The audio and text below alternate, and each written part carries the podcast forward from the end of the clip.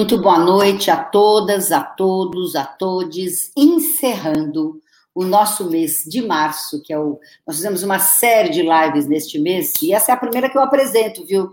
Não é que eu estava em férias, não. Eu assisti todas, participei de todas, palpitei em todas, mas esta é muito especial. Encerrando este mês de março, que é o mês dedicado à mulher, nós convidamos uma figura, mais uma figura que vocês quem não conhece vai ficar conhecendo, quem conhece vai matar as saudades. Nossa live hoje está sendo gravada porque essa pessoa espetacular, única, ímpar, charmosa, inteligente, descolada, amorosa, comprometida com a nossa causa que está aqui, que eu tenho muito prazer em receber hoje na nossa live, é uma senhora.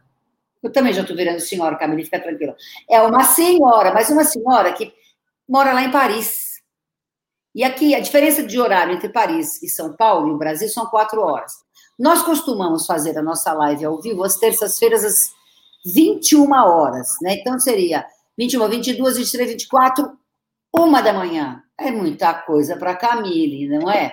Aí ela falou assim, mas de jeito nenhum que eu quero ficar acordada até as duas da manhã, não dá, eu tenho trabalho. Então, nós gravamos Abrimos essa exceção porque Camille Cabral vale todas as exceções. Todo mundo quiser abrir para ela, tá certo? E vocês vão concordar comigo e saber por quê no decorrer e transcorrer da nossa live. Camille, eu tenho muita honra em te receber, muito prazer em te receber. Muitíssimo, muito, muito, muito obrigada por aceitar nosso convite. Nós estamos gravando na sexta-feira que antecede o dia da live, então aqui no Brasil é meio-dia, em Paris às são quatro horas da tarde.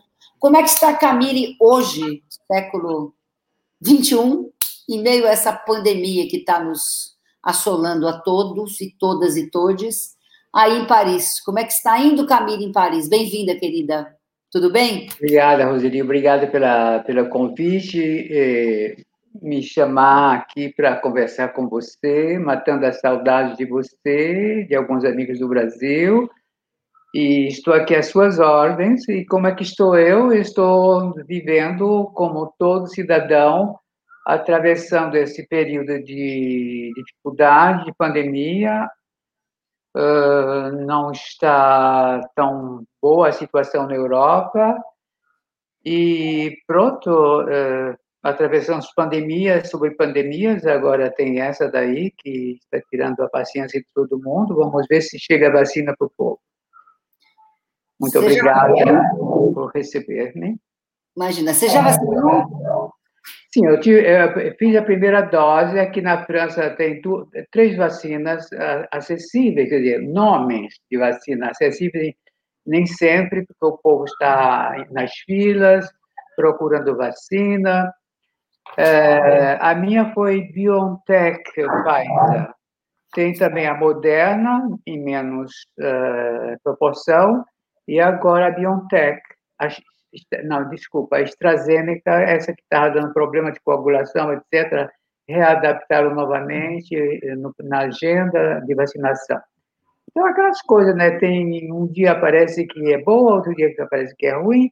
Essas coisas que eu acho que no Brasil deve ser a mesma coisa, cada dia é uma notícia diferente. Em todo caso, vacina é uma coisa importante, sou médica, vejo que vacinação é igual à saúde pública e acho que todo cidadão deve ter acesso à vacina, se ele quer, se ele quer. Mas nem todos os cidadãos aqui ainda têm acesso à vacina, porque não há vacina para todo mundo por enquanto.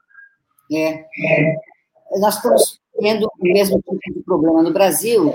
A impressão que se tem, no primeiro momento, é que talvez aí, Camilo, o governo seja um pouquinho mais ágil e comprometido né, com a situação de vacinação. Apesar do Brasil ter um Programa Nacional de Imunização com 38 mil espaços públicos para poder vacinar a população, a nossa grande questão hoje aqui é vacina.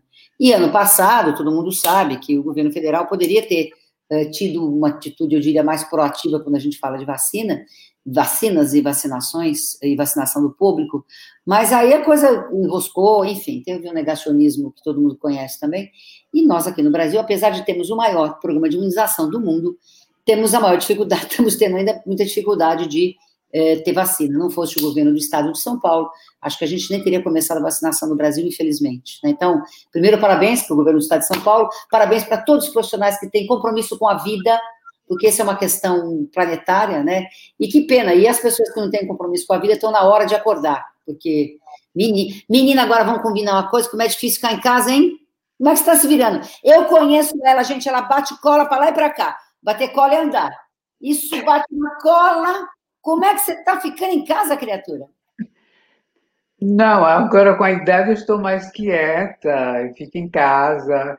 É, aqui se chama teletrabalho, é, no teletrabalho, trabalho à distância. Estou fazendo o mais rápido, mais mais frequente possível, porque é, de vez em de vez mais a gente vê que o cerco está mais perto do, do vírus, tem pessoas perto da gente que frequente, que frequenta a nossa vida, seja no trabalho, seja como amigo, eh, estão caindo doentes, etc. Os jovens não têm muito problema, não tem. É, tem pontualmente, claro, tem jovens que às vezes falecem, tem coisas que vão urgências, mas uh, o problema maior são as pessoas idosas, as pessoas em, em situação de vulnerabilidade, digamos, em questão de saúde, diabético, pessoa com câncer, pessoa com quimioterapia, pessoas com VIH também, depende muito. Então, esse pessoal daí é muito, é muito difícil dizer que não está vulnerável ao Covid. Há muitas mortes também aqui nessa, nessa, nessa população. Não é uma coisa interessante de se falar, mas na Europa também está muita coisa disfuncionando, que não está funcionando como a gente queria. É novo para todo mundo. Novo para todo mundo. Como é que a pandemia, eh, eh, em que, que a pandemia mudou a vida e, e o trabalho da Camille Cabral? Olha, o nosso trabalho a gente teve que se adaptar uh, muito rápido, porque houve aquela situação de, de pressão, de regras de distanciamento e de, não sei como se chama em português, de couvre-feu, como se chama? Você não pode sair a certa hora. Aqui chama couvre-feu. E, e, e tem horas para chegar em casa e pronto. E isso daí. É, como seria o, quarentena, o, o, o, lockdown é quando não, não pode sair na rua. É quarentena, talvez? É, como não pode sair na rua, esse, esse é, o, é, o lockdown, mas acontece que, além do lockdown, também tem aquele que você tem que entrar em casa a tal hora, mesmo que você trabalhe. Recolher, então, o Maurício e o João Geraldo me ajudando aqui, toque de recolher, talvez? É, mais ou menos aqui. É, é, aquela obrigação de você entrar naquela hora, você não pode mais sair. Entendi. Entendeu? Você que vai para o hospital, ou que então há alguma urgência absoluta, você sai, mas é, o cover-feu é isso. Eu não sei como dizem em português, mas, mas você está entendendo o que eu estou falando. Claro. E e a situação daqui, é, o que, é que nós é, fizemos? Porque é, uma boa parte do nosso público são trabalhadores de sexo. E veja bem, como nessa situação o trabalho de sexo não existe outro trabalho que é a coisa mais íntima e de, de, de aproximação de duas pessoas e relações íntimas, sexo. E então veja bem, esse, essa, esse, esse grupo uh, tem que fazer todas as regras de distanciamento, não é possível, entendeu? A gente vê que elas não usam muitas máscaras nem distanciamento como, conforme se estabelece as regras, de maneira que a gente vê que, apesar dos conselhos que nós damos para o bem-estar da população geral e do grupo, eu acho que a gente compreende que é um problema social, como é que elas podem pagar os hotéis, é, comer. A gente, apesar disso, a gente é, é, criou um programa de, podemos dizer, de cesta básica, de, de pacotes alimentares de base, é, como açúcar, café, arroz, é, macarrão, essas coisas todas, tudo de base. A gente, com, já com três, quatro semanas de, de lockdown, a gente começou a fazer isso na associação e ajudou muitas meninas. Mas elas continuam trabalhando, como é que elas vão viver?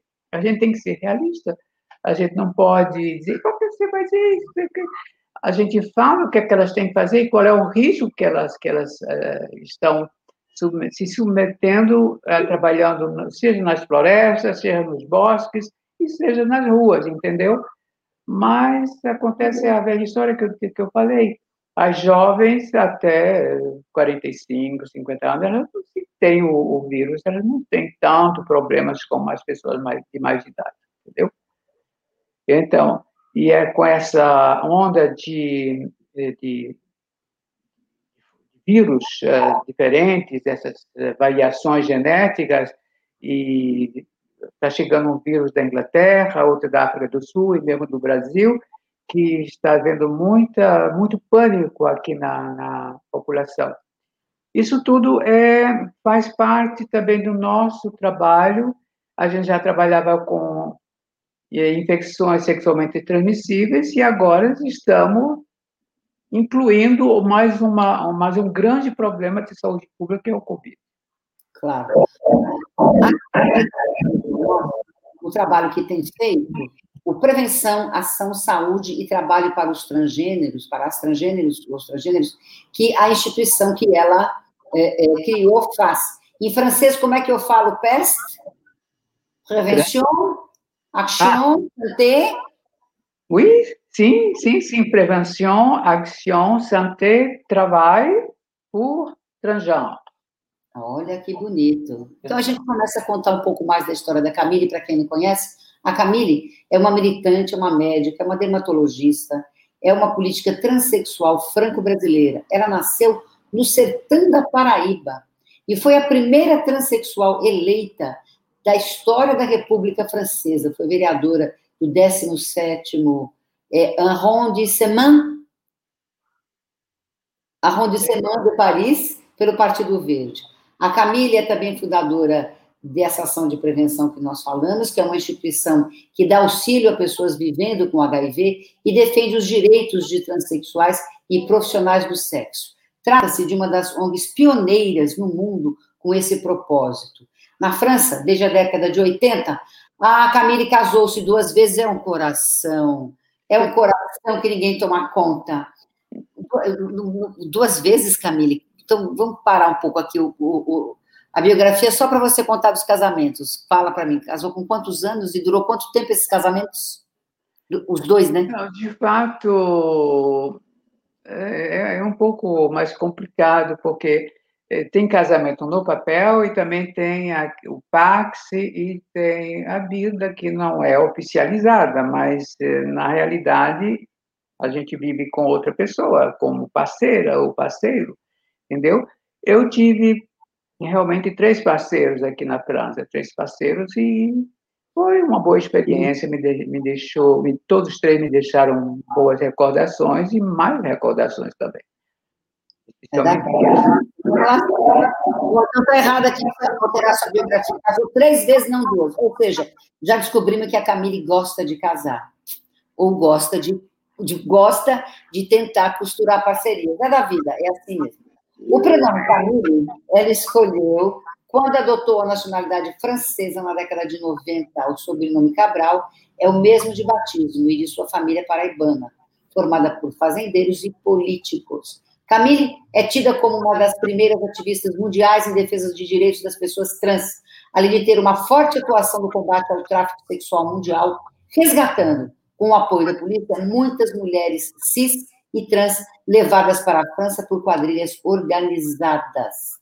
Como ela mesma se define, um coquetel entre Madre Teresa de Calcutá, Evita Peron e não esquecendo Maria Bonita. Então, Camille Cabral, nós vamos falar disso daqui a pouquinho, é personagem do filme Madame, um longa, é, um longo documentário que foi lançado em 2019, é, em sessão gratuita na abertura de um Festival Internacional de Diversidade Sexual que aconteceu em Fortaleza. Já já nós vamos conversar com o André Costa e com o Nathan Cirilli, que são os dois diretores é, é, do, do, do, do, longa que conta a história da Camila, que chama-se Madame. Vem cá, quem você admira mais, a Madre Teresa de Calcutá, a Evita Peron ou a Maria Bonita? E o que, que as três têm em comum, Camille? Não, eu acho que as três têm algo de comum, que é o humanismo, a dedicação às pessoas que sofrem, que estão necessitando. Não são, evidentemente, não são uh, iguais, mas tem um fundo de comum, uh, que é esse interesse pela coletividade, entendeu? É vista uma grande mulher que tinha um, um refinamento e um requinte de conhecimento político maravilhoso, a, a, a, a Madre Teresa de Calcutá, que era uma, uma santa que vivia na Índia, de origem iugoslava, e Maria Bonita, que realmente é uma mulher do Nordeste e que deixou um, esse perfume de mulher guerreira, uma mulher boa, uma mulher que era muito fiel às suas uhum. missões. E uma mulher bem nordestina. Eu acho que todas as três têm muito, têm muito, eu tenho muito carinho por todas as três. É.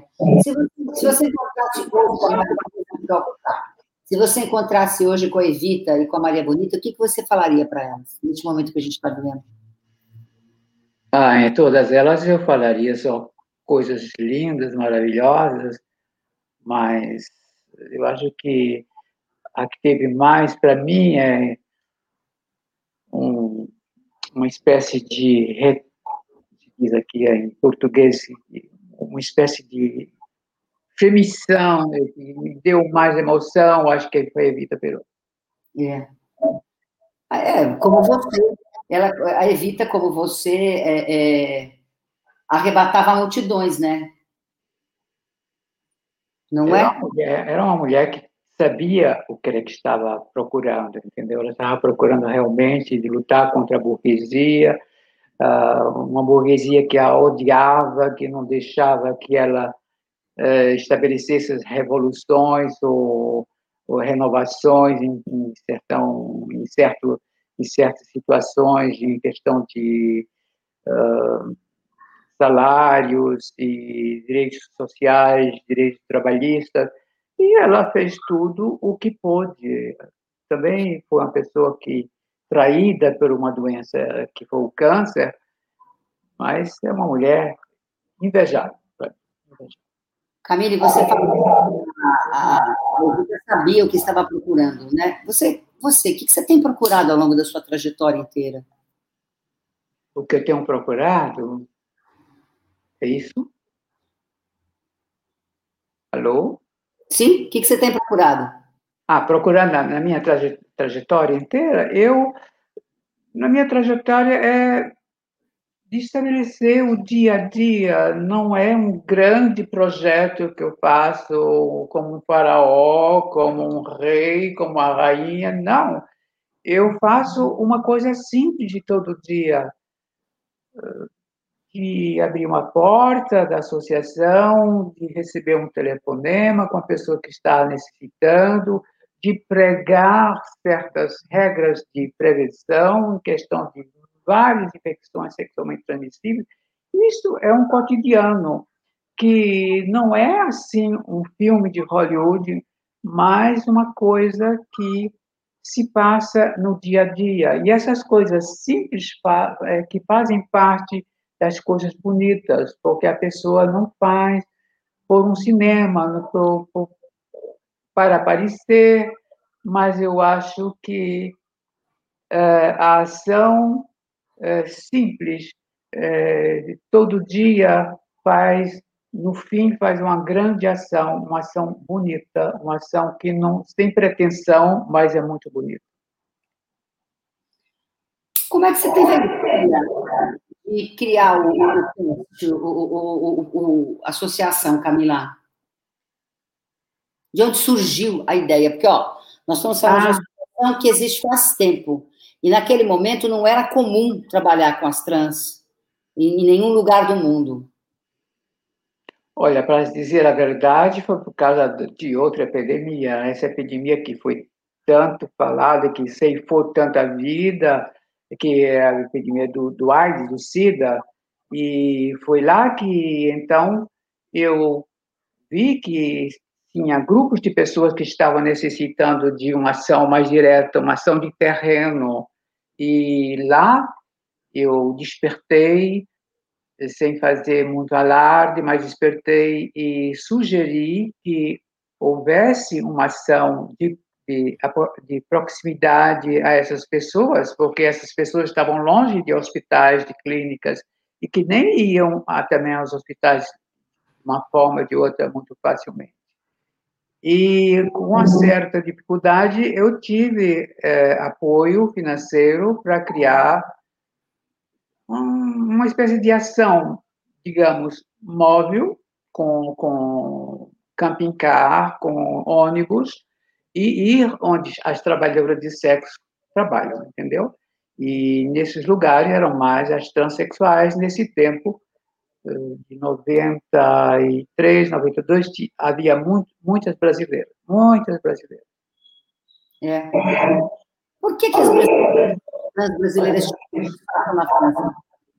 Tem até hoje, não? Mudou? Não, as brasileiras diminuíram bastante, a, imigração diminuiu. E porque imigração é algo muito dinâmico, as brasileiras foram dos anos 78, do fim dos anos 70 e de uma maneira especial dos anos 80, o cume, o, o pico realmente das brasileiras, depois vieram as argentinas, seguida pelas equatorianas, e agora são as peruanas.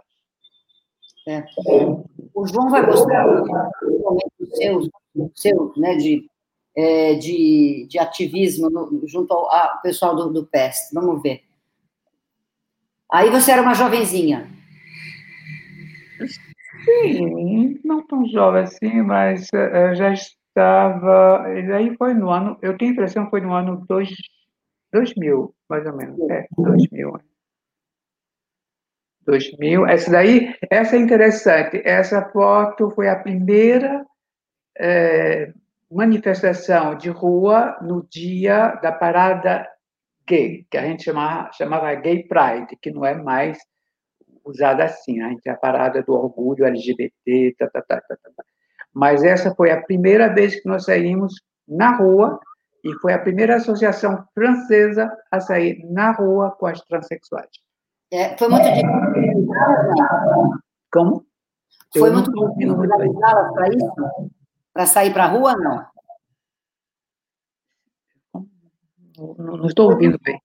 Foi muito difícil organizá-las para sair para a rua? É, não, não, quer dizer, não foi difícil de sair na rua, mas a organização passava pela organização da população gay, dos homens, dos homens, é, que, é, dos gays, dos homossexuais. E eles é que tinham o poder, é, quer dizer, de organizações, de manifestos, de manifestações, e nós dissemos para eles que nós também queríamos participar da LGBT Pride, da Gay Pride e que nós tínhamos já ações é, bem estruturadas para esse grupo de pessoas e a gente fazia parte e a gente queria espaço também para uh, mostrar a voz da gente, que a gente queria, para dar as ideias também claro. e trazer soluções para certas coisas que não existiam eh, ainda. Então, de pouco a pouco, a gente foi criando o espaço da gente. Mas não foi fácil, não. Imagina. Eu imagino. Essa... Essa daí foi no, na, foi no auge uh, do, do pedido do, da igualdade do casamento para o mesmo uh, para as pessoas do mesmo sexo e ao mesmo tempo existia uma proposição de lei contra o sexismo que englobava as mulheres, a, o, o, o, assédio contra as mulheres e também uh, a homofobia, mas não falava de transfobia. Então, nós, as transexuais, estávamos dizendo, não, é preciso mencionar as transexuais também, porque senão a gente vai ficar numa espécie de proteção gay ou proteção lésbica, e a gente não tem um espaço, tem que falar da gente também. Claro. Então, são companheiros de luta, as lésbicas, os gays, é, pronto, mas a gente tem que também ser mencionadas. E hoje a gente é mencionada, evidentemente, mas tudo isso foi uma luta. Isso, isso, agora todo mundo fala e ninguém sabe como foi tão difícil essa letra T existir em certas manifestações. Eu queria fazer uma casamento né, homoafetivo foi uh, uh, foi regulamentado em Paris, e muitas manifestações contrárias. E nós aqui no Brasil, sempre, eu pelo menos eu sempre achei, fui a Paris algumas vezes, fui à França algumas vezes, que os franceses eram mais abertos.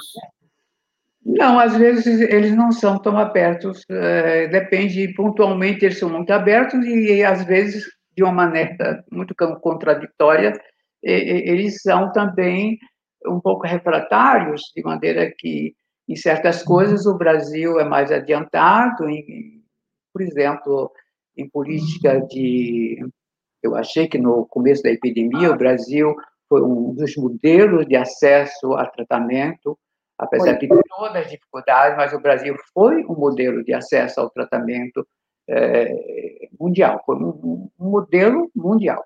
O Brasil foi muito respeitado nesse tempo. E eu acho que tem que se falar o seguinte: às vezes nem é tudo que é o melhor na Europa, nos Estados Unidos. O Brasil tem muita coisa boa muita coisa boa, ótimas líderes transexuais, ótimas líderes na, na, nos grupos das trans, a ANTRA, por exemplo, uh, todo este, este coletivo de, de associações de transexuais, de transgêneros, de travestis, etc., pouco importa a definição, mas o Brasil mostra que é um celeiro de ativista, é um celeiro de ativista.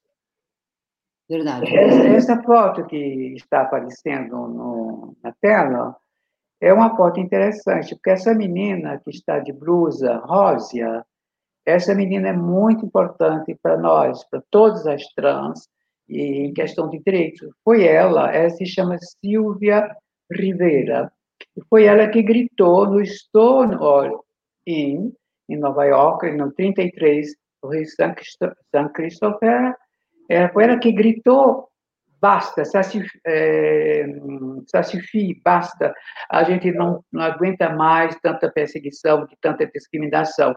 E foi lá que, nesse pequeno bar de Nova York, que começou esta, esta digamos, essa pequena revolução nesse bar que foi, saiu nas ruas, e das ruas saiu para o bairro, e do bairro ficou em toda uma zona em Nova York. É por isso que nós fazemos a Gay Pride hoje. E foi essa menina que começou, essa moça da. Que legal. Silva Ribeiro. Eu fui ela lá. Uma companheira, mas ela foi realmente a que jogou. Jogou. É, aqui, aqui iniciou a fala, aqui, aqui puxou a, a manifestação. Você. Não, é, é que, que, eu, fui que lá, eu, fui lá, eu fui lá e conheci Stoniol. Você conheceu o bar? Não, eu não conheço Nova York, eu não conheço. É interessante. Eu fui estudar lá e fui algumas vezes lá e eu fui lá conhecer. O, o, o Camille, tem mais, temos mais duas fotos, vamos colocar, João, para a gente comentar, por favor. Quer ver? Tem mais duas fotos suas. Essa, essa, essa é Marcela de Falco, a, a, a transexual que fundou o movimento de transexuais italiano. Nós estávamos aí no Parlamento Europeu. Sei. É, as trans as trans hoje na Europa têm mais voz que as trans brasileiras ou latino-americanas? Camille, você diria que sim? Se tem mais direitos? Se tem mais voz. Tem mais voz? Tem mais voz, tem mais direitos? Não, eu não acho que elas têm mais voz que as brasileiras. Ela, as brasileiras têm voz, mas se são ouvidas é outra coisa, entendeu?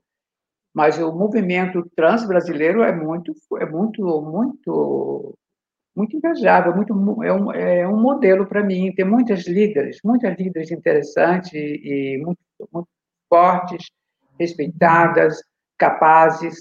Elas são muito fortes, as brasileiras, em questão de liderança. Entendi. Camille, por que o trans incomoda tanto? Essa é uma pergunta que eu faço para você, que eu fiz para Renata Carvalho, eu fiz para Maria Silva, eu fiz para Pepe, que, que estiveram conosco num programa que a gente fez sobre no, no, Dia da Visibilidade Trans, né, numa, numa live que a gente fez lá.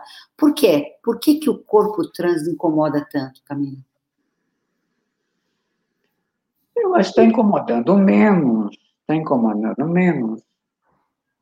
Antes era realmente alguma coisa, era um impacto social, era um impacto moral, era um impacto revolucionário e um pouco provocativo, entre aspas, mas hoje, com as leis de proteção de direitos humanos para as novas e as minorias sexuais e de gênero, eu acho que as coisas estão andando melhor do que antes. Eu não sei no Brasil, porque eu estou fora do Brasil, quer dizer, eu vou em, de férias de, de quatro em quatro anos, de três em três anos, mas eu estou fora do Brasil há 40 anos, então eu não posso dizer agora como é que está. Eu sei por, pela, imprensa que a, a comunidade trans e, e, a comunidade LGBT está muito, uh, digamos, acirrada, triste, é, muito conhecida com o governo e que não é muito, digamos, uh, sex um, trans-friendly ou gay-friendly. Então, isso tudo, são mais as brasileiras que moram no Brasil que são mais legítimas de falar sobre isso daí. Mas, em todo caso, em toda situação que não houver respeito às minorias sexuais ou às minorias digamos, outros grupos sociais qualquer, mesmo de mulher. Eu acho que a coesão social faz pelos direitos comuns. Então, qualquer grupo excluído tem que se lutar que este grupo excluído entre nos direitos comuns, porque se não há direito comum, vai ficar é, uma espécie de, vamos dizer, uma coisa que eu, que eu não gosto, pelo menos não é meu ponto de vista, é de um país comunitarista. Eu acho que a realidade do Brasil, eu acho que é mais interessante do que a realidade americana. No Brasil existiu racismo, mas nunca existiu esse apartheid que existe, existiu nos Estados Unidos. Em 60, 70, mesmo até nos anos 60, a pessoa é, negra tinha que se levantar, não podia entrar numa piscina onde os brancos se... No Brasil não houve isso. Houve certas coisas, certo, mas eu não me lembro quando criança que eu tinha visto coisas assim no Brasil. Então, a realidade do Brasil em questão de racismo, eu acho que ela não é tão, para mim, chocante como nos Estados Unidos. Lembre-se que nós o brasileiro disfarça bem as coisas, viu, Camille? Então, tem um preconceito velado em relação a todas as questões que a gente trabalha, sabe? Mas, enfim. Camille, como é que você se tornou Camille Cabral? Você foi para Paris estudar, você foi fazer, fazer um, uma, um doutorado em dermatologia, não é? Você estudou medicina aqui no Brasil e você foi embora para Paris. E como é que a Camille surgiu? Olha, de fato, eu, eu eu deveria vir para Berlim, não para Paris, porque eu ganhei uma bolsa do Senado de Berlim. E então, mas tinha que começar, o ano letivo aqui começa em outubro, e eu cheguei aqui em agosto. Então, entre essa, este mês de agosto até outubro, eu tinha que ficar no lugar esperando que o curso de alemão que eu tinha que seguir, que todas as aulas iam ia ser em alemão, e eu tinha que fazer uma espécie de, de atualização de conhecimento da língua alemã. E pronto, aí eu vim para Paris, porque tinha, uma, tinha amigos aqui, e pedi a um professor para ficar frequentando o serviço de dermatologia. Ele deixou de uma maneira muito gentil, foi um professor que marcou a minha vida aqui na França, e para encurtar a conversa, fiquei, porque ele achou que eu tinha uma, uma espécie de postura, de atitude de escutar as pessoas. Eu acho que ele, ele falou mesmo que isso é muito importante para um médico de escutar as outras pessoas. Então, minha vida começou uh, aqui na Europa, uma coisa trazendo a outra. De fato, não foi para Paris que eu deveria vir, foi, é, seria para Berlim. Sei, mas aí, Surgiu. Então, como toda migrante, evidentemente eu sofri demais. Eu chegava a entrar na. Eu fiquei morando na sala de gás, na sala de. Como se chama isso no Brasil? Na sala dos médicos de plantão, que fazem plantão. Então, tem uma casa para os médicos dormirem, então estava dormindo ali. E às vezes eu trancava na, na, naquele quarto, com saudade do Brasil, me lembrava, até hoje eu me lembro, meu Deus, eu me lembrava daquela, daquela poesia de Gonçalves Dias, Minha terra de palmeiras, onde canto sabiá, as aves que aqui eu não lá. Eu digo, meu Deus do céu, essa poesia vem na minha cabeça nessas horas que a gente tem saudade da, da, da, da terra da gente. E outras coisas também, eu me lembrava que na escola as professoras falavam que durante a escravidão existia pessoas que morriam de saudade, que chamavam banzo, né? E eu me lembrava de tudo isso, que isso tudo era realmente, que, evidentemente que é uma, uma comparação que não é proporcional, mas eu me lembrava, meu Deus, morriam mesmo, porque o que eu estou sentindo aqui é uma coisa absurda, eu não aguento mais de saudade. E o banzo e, a, e as, aquelas poesias em, em louvor ao Brasil e à pátria, tudo isso, tudo isso me fez falta. E, mas isso é a sina de todo migrante. Todo migrante tem que passar por isso. Não é fácil ser migrante. Nos primeiros anos, não é fácil. E a Camille, como? Como? Como é que a Camille na saudade do Brasil? Imensamente, imensamente. Da família, sobretudo, da, de cidade, a cidade que mais me fez falta foi São Paulo. São Paulo, para mim, era a cidade que eu me sentia realmente na minha casa em São Paulo, na minha casa. Nunca me senti bem no Nordeste, eu acho que é por causa do olhar machismo. Em questão da minha família, claro, me sentia maravilhosamente bem no Nordeste, mas em questão de vida, de bem-estar, de aceitação como pessoa, eu acho que São Paulo foi a melhor cidade que eu já morei no Brasil. A Camille virou para então eu quero colocar, chamar para a nossa conversa é, os diretores André Costa e o Natan Cirini. Quero pedir para o João, por favor, colocar aí é, a foto do cartaz.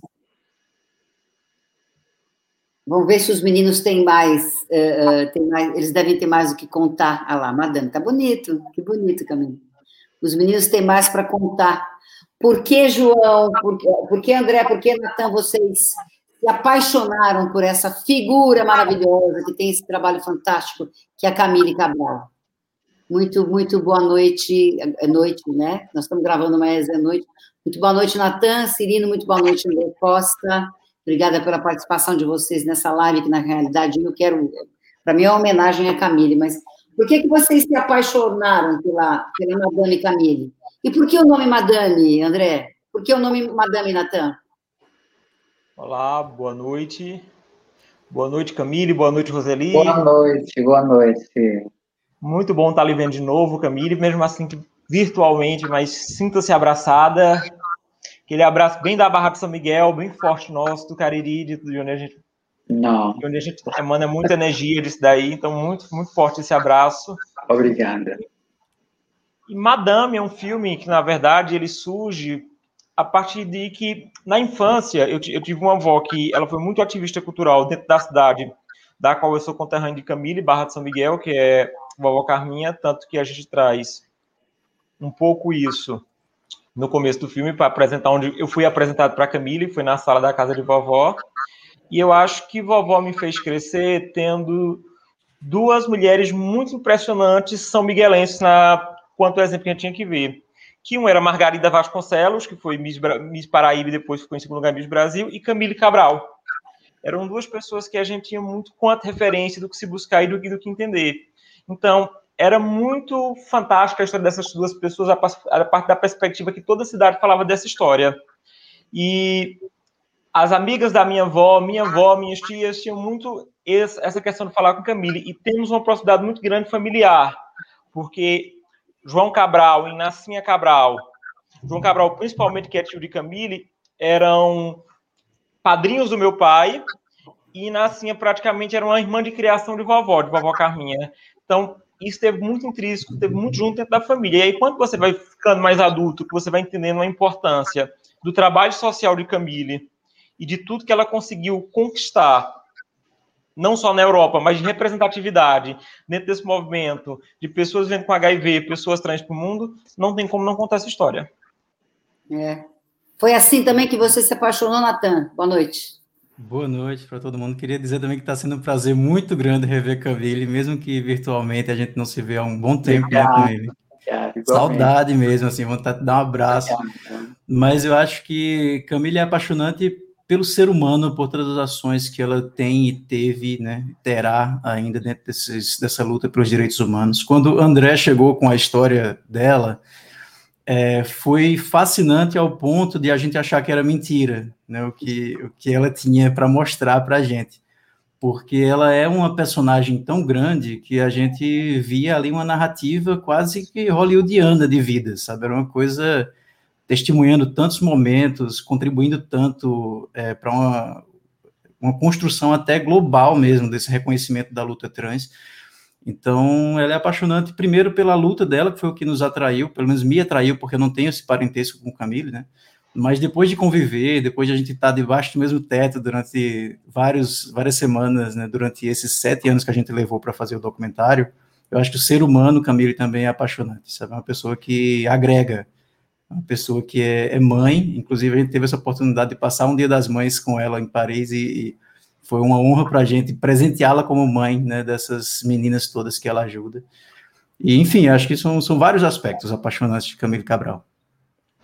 Quanto tempo vocês demoraram é, é, para fazer o documentário? Entre gravações, edição, etc e tal? Entre a primeira gravação e a finalização foram sete anos.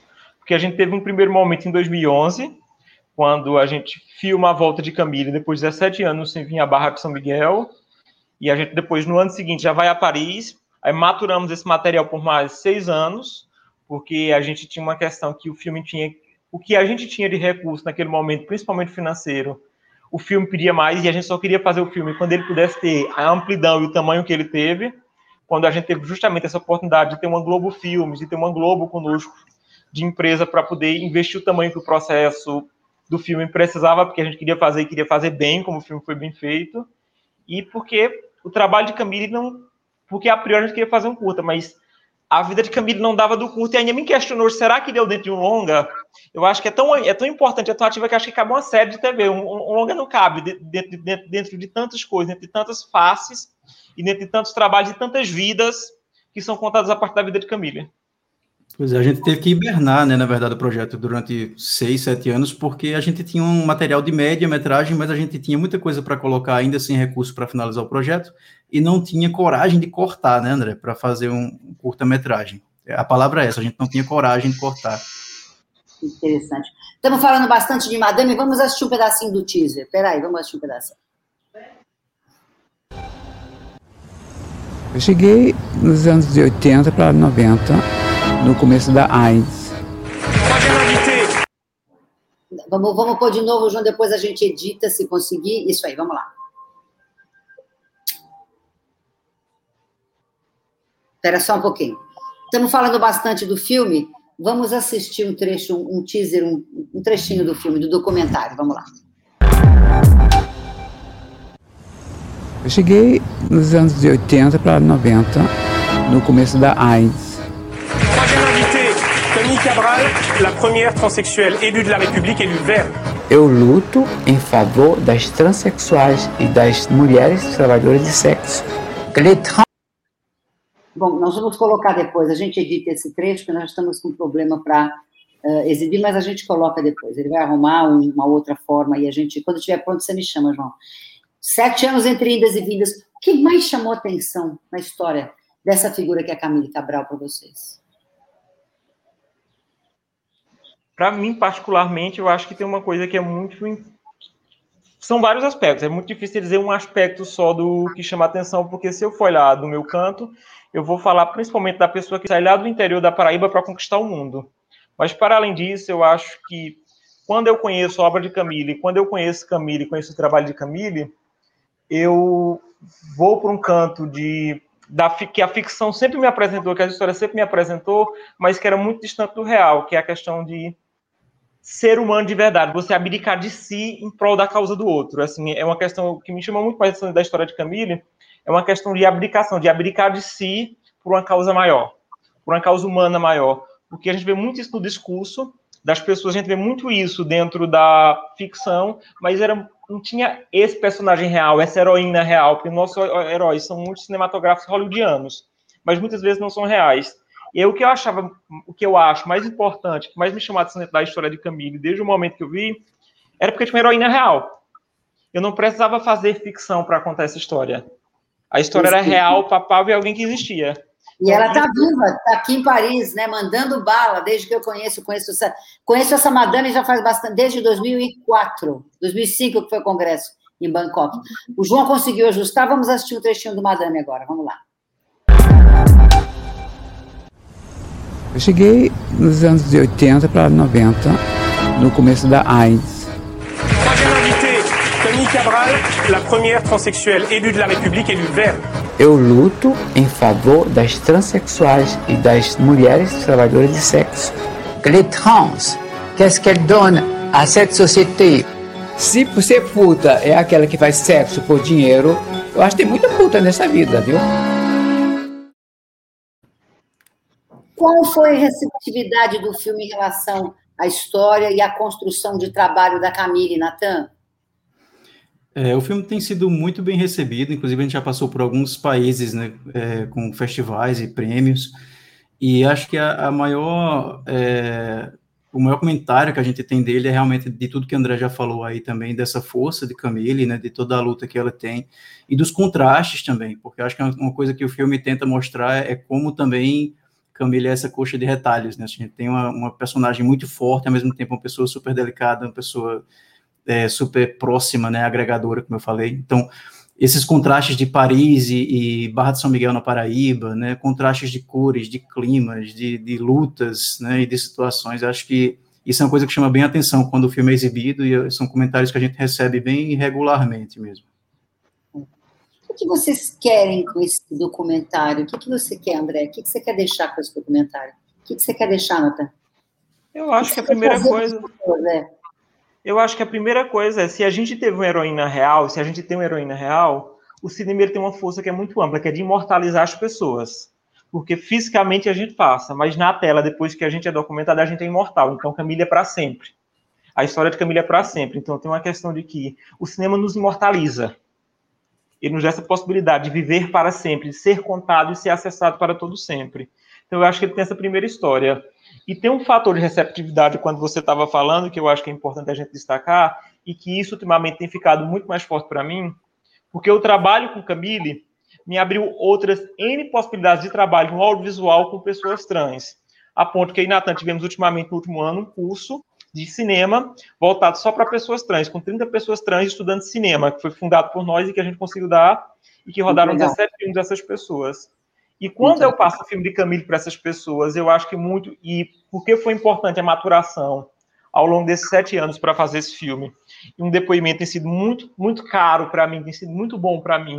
Dentre muitas pessoas trans que estão assistindo o filme, quando a gente mostra a história de Camille, é porque você começa a dar referência para as pessoas que quando o cinema retrata pessoas trans ou quando as personagens trans são retratadas no cinema, parece que a gente só pode só falar de dor, sofrimento e morte.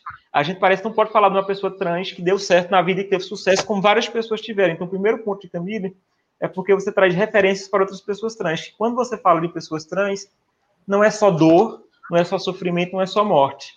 E uma das coisas que as pessoas nos colocam muito dentro desse, dentro desse depoimento é que uma coisa que é fundamental dentro do filme. O filme termina numa festa, termina Camille celebrando o aniversário de uma amiga. Então, por que, que um filme, uma pessoa trans, não pode terminar feliz e com festa? Porque Camille é isso, Camille é felicidade, Camille é festa. Por que, que não pode é ser Camille é sucesso, é prosperidade, não é? O que, que a Camille te ensinou, Natan? Eu acho que é, uma coisa que funcionou muito para mim, assim, recebendo o que Camille tinha para mostrar da história dela, da vivência dela, é a persistência, sabe, a resiliência. E eu acho que isso, uma resiliência que começa desde a trajetória dela no início mesmo, com aqui na, Barra de São Miguel, é, a mudança dela para Recife, né, os estudos dela, a mudança para São Paulo, para Paris, então tudo é um percurso de resiliência que me ensinou bastante. E uma das coisas, voltando à pergunta anterior que você tinha falado, da, das intenções, né? Eu acho que a voz, como o André fala, ela, ela é imortalizada no cinema, e Camille precisa realmente ter esse espaço de dizer assim: olha esse trabalho que está sendo feito, para que outras pessoas também se inspirem para fazer. Não é só uma questão de, de dar voz que é super merecida para a causa, mas é questão de provocar outras vozes, sabe? Que eu acho é uma coisa que ela já tem feito, inclusive, no trabalho dela antes do cinema. Mas com o cinema, a gente consegue mostrar essa voz de Camille como a gente mostrou na Índia, no Festival Internacional da Índia. A gente mostra no Rio de Janeiro, no Festival Internacional do Rio. Outros países estão vendo. Esse filme vai chegar em streaming, esse filme vai chegar na televisão, vai chegar é, para milhares de pessoas. E como essa voz vai ecoar, né? Então, dentro dessas pessoas, sei lá, de cada mil exibições, a gente tem uma pessoa que vai ser uma Camille também, que vai é, é gerar outras vozes, que vai provocar outras lutas, sabe? Então, acho que o cinema também contribui para a continuidade desse trabalho, que eu acho que é muito importante. Então, é ouvir Camille, é conhecer Camille, o que ela fez, mas também provocar outras Camilles, né, para surgirem aí nos próximos anos. e tem, uma coisa, e tem uma coisa importante que eu acho que a gente tem que ressaltar nesse momento, e que tem uma coisa que é muito importante na obra de arte, porque a gente começa a planejar obra de arte, chega uma obra que chega um momento que a obra de arte toma vida por si só, e o cinema é obra de arte. E a gente ficou se questionando muito tempo se, por que esperar seis anos. E eu acho que não teria momento mais adequado para lançar o filme pelo vídeo que esse momento político bolsonarista que a gente está vivendo no Brasil. A gente vive num Brasil bolsonarista que agride várias minorias, que politicamente a gente está passando por uma crise sanitária, mas que também é política e moral, e que eu acho que um filme como o de Camille traz representatividade. Ele vai contra tudo isso que a gente, contra tudo isso que esse governo prega, e vai a favor de tudo isso que a gente acredita e de como é necessário a gente falar disso politicamente. Então, eu acho que politicamente também, esse filme, nesse momento de Brasil que a gente está vivendo, é muito importante, porque esse filme também dá voz a uma minoria que está tentando ser calada pelo nosso governo atual, e a gente não pode deixar fazer isso. Então, eu acho que é muito importante politicamente o filme nesse momento. Inclusive, a gente falou isso no lançamento do filme, né, André? Que a gente lançou o filme no final de 2019 no For Rainbow, no Ceará. E até comentei com o André, fez André, olha que louco, no momento que a gente está, a gente está lançando um filme é, com a história de vida de uma trans, um filme que é filho de dois pais, um filme nordestino e um filme lançado no Nordeste. Então, como isso choca, agride, mas eu acho que é um, uma função da arte, sabe? Às vezes agredir mesmo para chamar atenção para causas justas, e é o que a gente fez. Não, como abre possibilidades né, para rever conceitos e para ampliar a vida. André, muito Exatamente. obrigada Natan, muito obrigada. Foi um prazer receber vocês nessa live homenagem a essa figura fantástica que eu amo de paixão. E quem não a ama. Vai... também ama. A gente também vai, ama. Vai, também, também. Morrendo de saudade dela, de você, viu, Camille? Morrendo de saudade mesmo. Vai conhecer daqui a pouquinho através do filme Madame. Muito obrigada, viu? Prazer em falar com vocês. Vamos costurar e fazer alguma coisa juntos mais para frente. Muito prazer. Obrigada.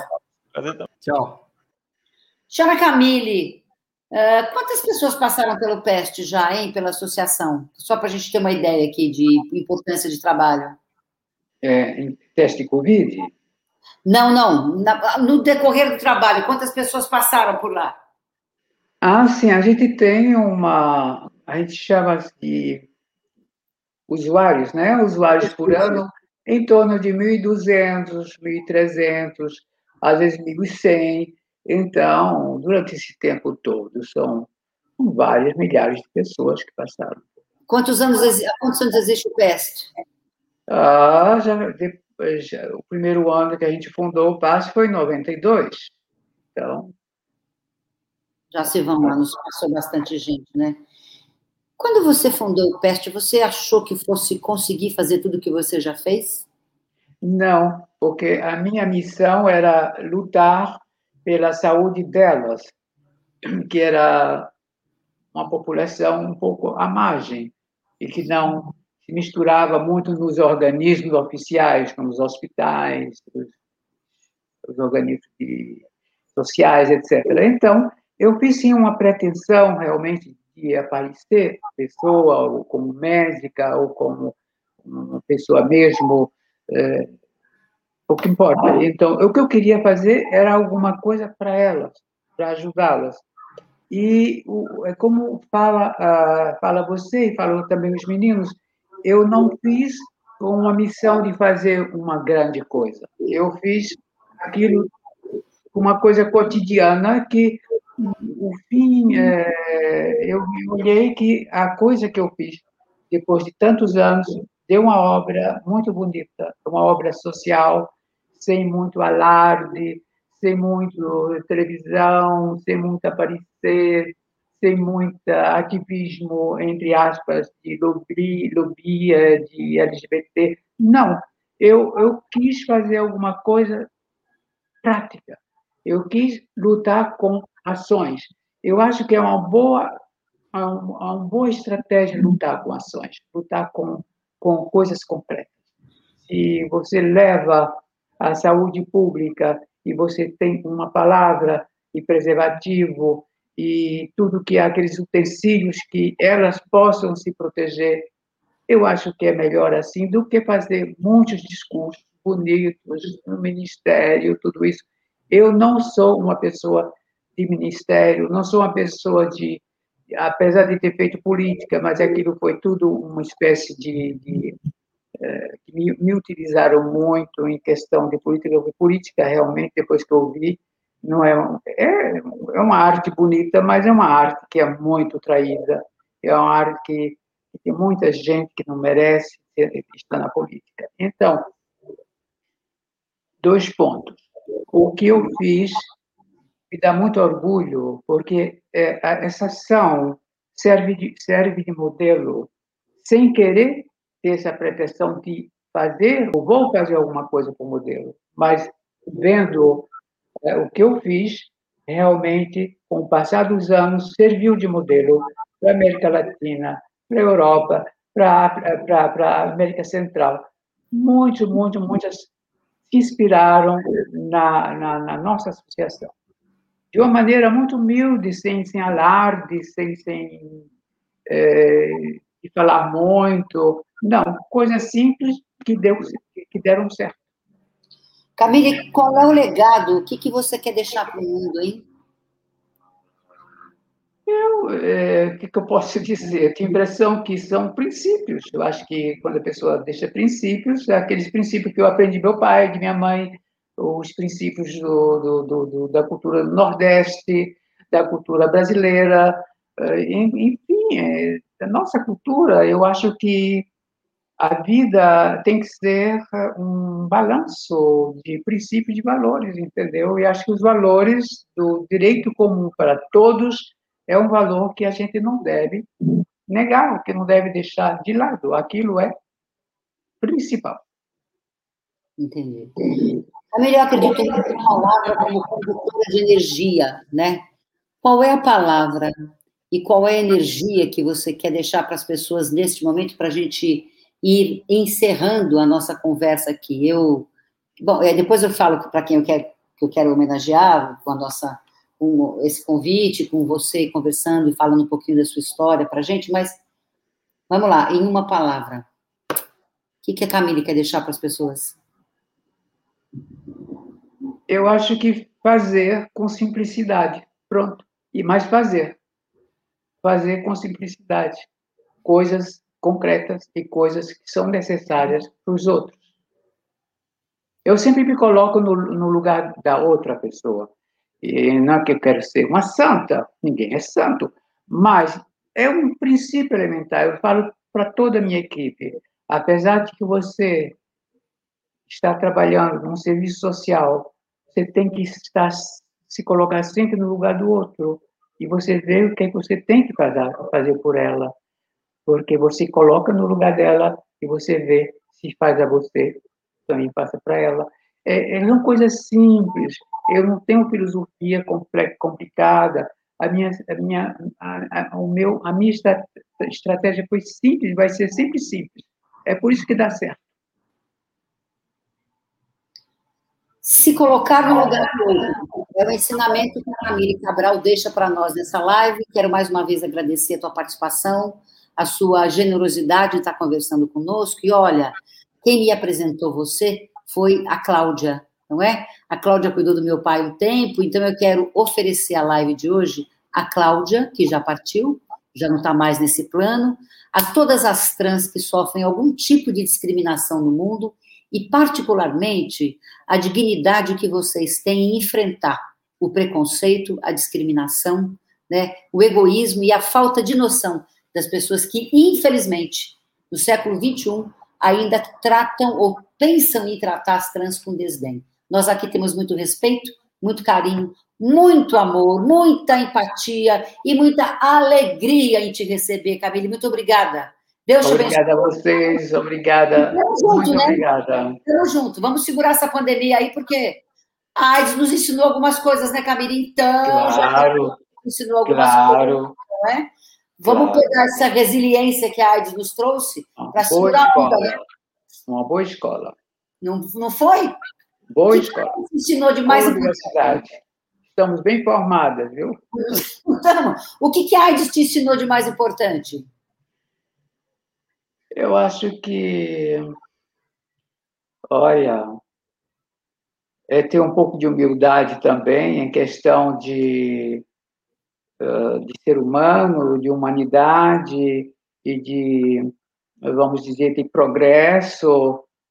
Tudo pode aparecer que, mesmo que o homem seja um pouco, digamos, muito orgulhoso, muito altaneiro, mas a gente tem uma certa humildade. Por exemplo, esse vírus que está matando tanta gente atualmente é um vírus misterioso que ninguém ainda conseguiu é, domá-lo e é, tem que ser mais ou menos isso que eu queria falar, um pouco de humildade em, em relação à natureza, ao, ao meio ambiente, a tudo que é em torno de nós, as florestas, os animais, eh, os, os homens, a humanidade pouco importa, tudo, tudo, tudo, tudo está correlado, o universo está correlado do pequeno ao grande, do universo ao menor. É uma coisa, é, é isso daí que, que eu, se eu posso passar essa mensagem, é isso que aí eu queria dizer. Obrigada, Camila. Prazer em estar com você. Obrigada. Espero em breve. Muito obrigada. Muito, muito obrigada. Obrigada.